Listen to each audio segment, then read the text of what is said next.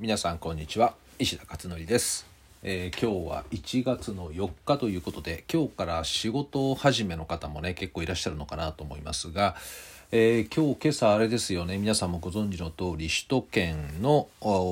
そうですね。なんか緊急事態宣言これを出す可能性が高いという、えーニュース速報がね流れましたけども、えーどうも今週の終わりぐらいからえーですね。首都圏だから東京神奈川千葉埼玉。1都3県ということで、えーどうもそれが濃厚であろうということですよね。でまあそれに先立って飲食店はあれですね。なんか8時で終了とかあのー結構あれですね。やっぱりここへ来てまたすごい厳しい状況に、ね、なってきたなという感じです。で以前からもですねまあいろんな私も情報収集している方なんですけどおまあ聞いていたのは11月下旬ぐらいからすごくなるだろうということで、まあ、年明けはかなりすごくなるだろうという話は聞いていました。が、まあ、やっぱり案の定その形にはなってきてるということですかね。えーまあだからあの2020年の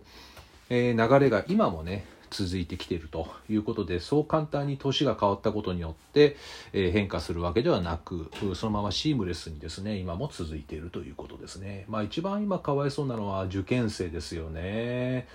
えーまあ学校の休校はないという話であったり受験も取りやめにはならないと緊急事態宣言になってもですねまあこれも11月の27日だったかな文科大臣がそういった形で発表していたので、えーまあ、それをそのまま踏襲されるという話になっていますね。えーだからまあ学校はそのまま動くということでだ多分企業も動きますよね会社も。会社も、まあ、テレワーク推奨推進をね、えーかなり、えー言われてますけれどもでもそうではない会社も当然あるわけでとしたら一体これ緊急事態宣言って何なのかなっていうね何が緊急事態宣言になるのかっていうのはちょっとよくわからないですよね。子どもたちは学校に行き親も仕事に行くと。で、えー以前のその3月4月5月とかあの辺りとちょっと様相が違いますよね。えーしかも1都3県ですからね。なので、まあ、特にその夜の会食とか、えーこの辺りのところが一番あの多分強調されているんじゃないかなということで、えー依然として、えーなかなかあれですよね変わらないという自粛要請あっても変わらないということでもってこの状態になってきてるんではないかなというそういうね、えー感じですかね。だから今具体的にどうなるのかっていうのはまだ全然ねわからないのでもう少しちょっとそのニュースを見た中でですね、えー状況を探っていきたいなというふうには思ってはいるところですさてえーとまあ今日のブログなんですがえーとまあ大したこと今日全然書いてないんですけど大したことじゃないんだけども結構重要なメッセージをですね一つ入れました。えーと内容としてはですねえーとまあ、今日はあの東洋経済オンラインとかねあの辺が今週木曜日に、えー第152回目かなの記事が出るんですけれども、えーまあ、コロナならではの思考力をつけるというそういった対話術に関する記事にしています。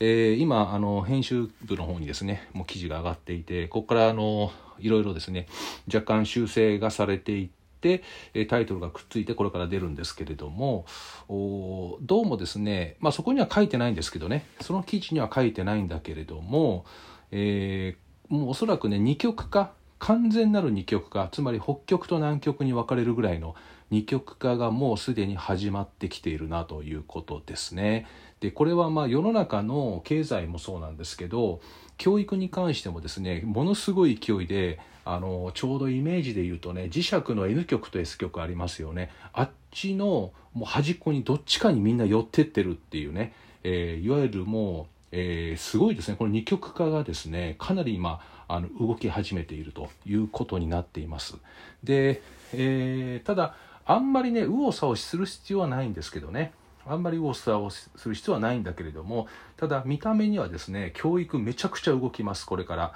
あの特に中学校が今年から変わりますよね4月から。なので、えー中学校が変わることとギガ構想でパソコンとかタブレットが入ってくることとそれからコロナでしょ？この3つが、え絡んでくるんですよね。なので、えーもう大変革もいいとこですねこれはね。なのでですねあの表面的に見るとすごく揺れ動くふうには見えると思います。ただあんまりねそれに振り回されたらいけないんだよね。あのでこういった時っていうのはやっぱり根本をですね大切にしていく必要があって何が重要なのかと何が本当の学びなのかとか教育の根本って何だったかなとかこういったですね根本を見るとブレなくなるんですね。まあ、それについて、えー、今回記事にね東洋経済の記事には書いたんですけれども、えー、あんまりねこう脅しすぎちゃう感じになっちゃうとですね私の本意じゃないので、えー、あんまりそこまで書きたくないんですけれどもでも、えー、かなり動きますね表面的には。なので、え本質が分かってないとですねかなりブレブレになるんじゃないかな今年は。あのママさんたちもねそうだし、まあ、子供子供たちはねそれほどのブレブレにならないと思うんだけど、まあ、ママさんたちが相当ブレブレになるんじゃないかな。だからその情報のキャッチアップとかねあと考え方のアップデートとかそういったことをですね今年は結構頻繁にやっておかないと、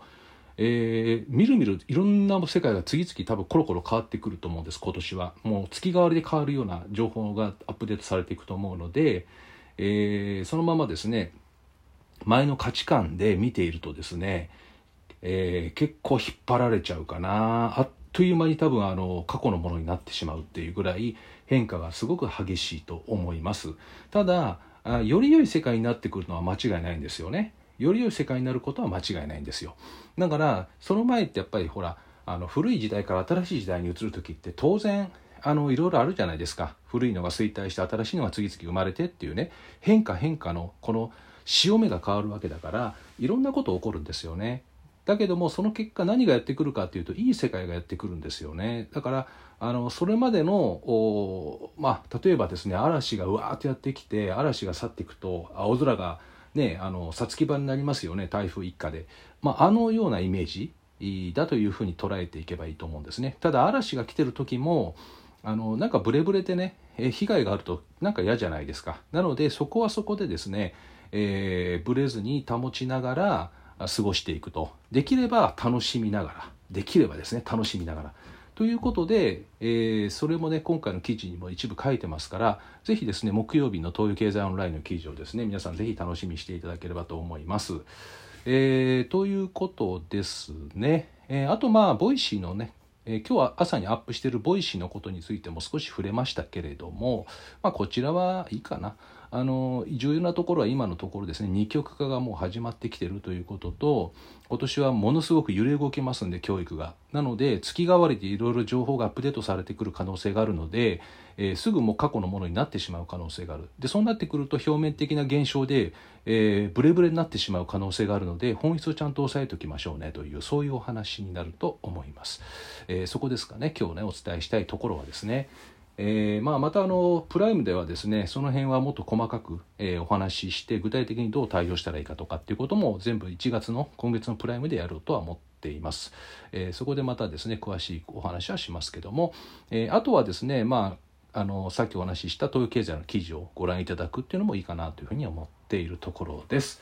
えまあ、今日はですねこれをあのお伝えしておこうというふうには思いました。え緊急事態宣言がどうやら出そうだということもあってですねえー、しばらく1月2月3月受験生本当に大変ですけど、えー、まあみんな条件一緒なんでね。条件としてはみんな一緒なんでもうここで、あのー、へこたれてしまうとですね気持ちでやられちゃうので、まあ、気持ちはもうあの冷静を保ちつつですね淡々とやると。淡々と進めていくということで下手なそのマイナス的なことも考える必要ないしえ気合入れて勝ってやるぞなんていうふうに思わなくてもいいしもう淡々と進めていくということをですね受験生の皆さんは是非されていくといいかなと思います。さて、えー、ということで今日はですね以上となります。ではまた明日お会いしましょう。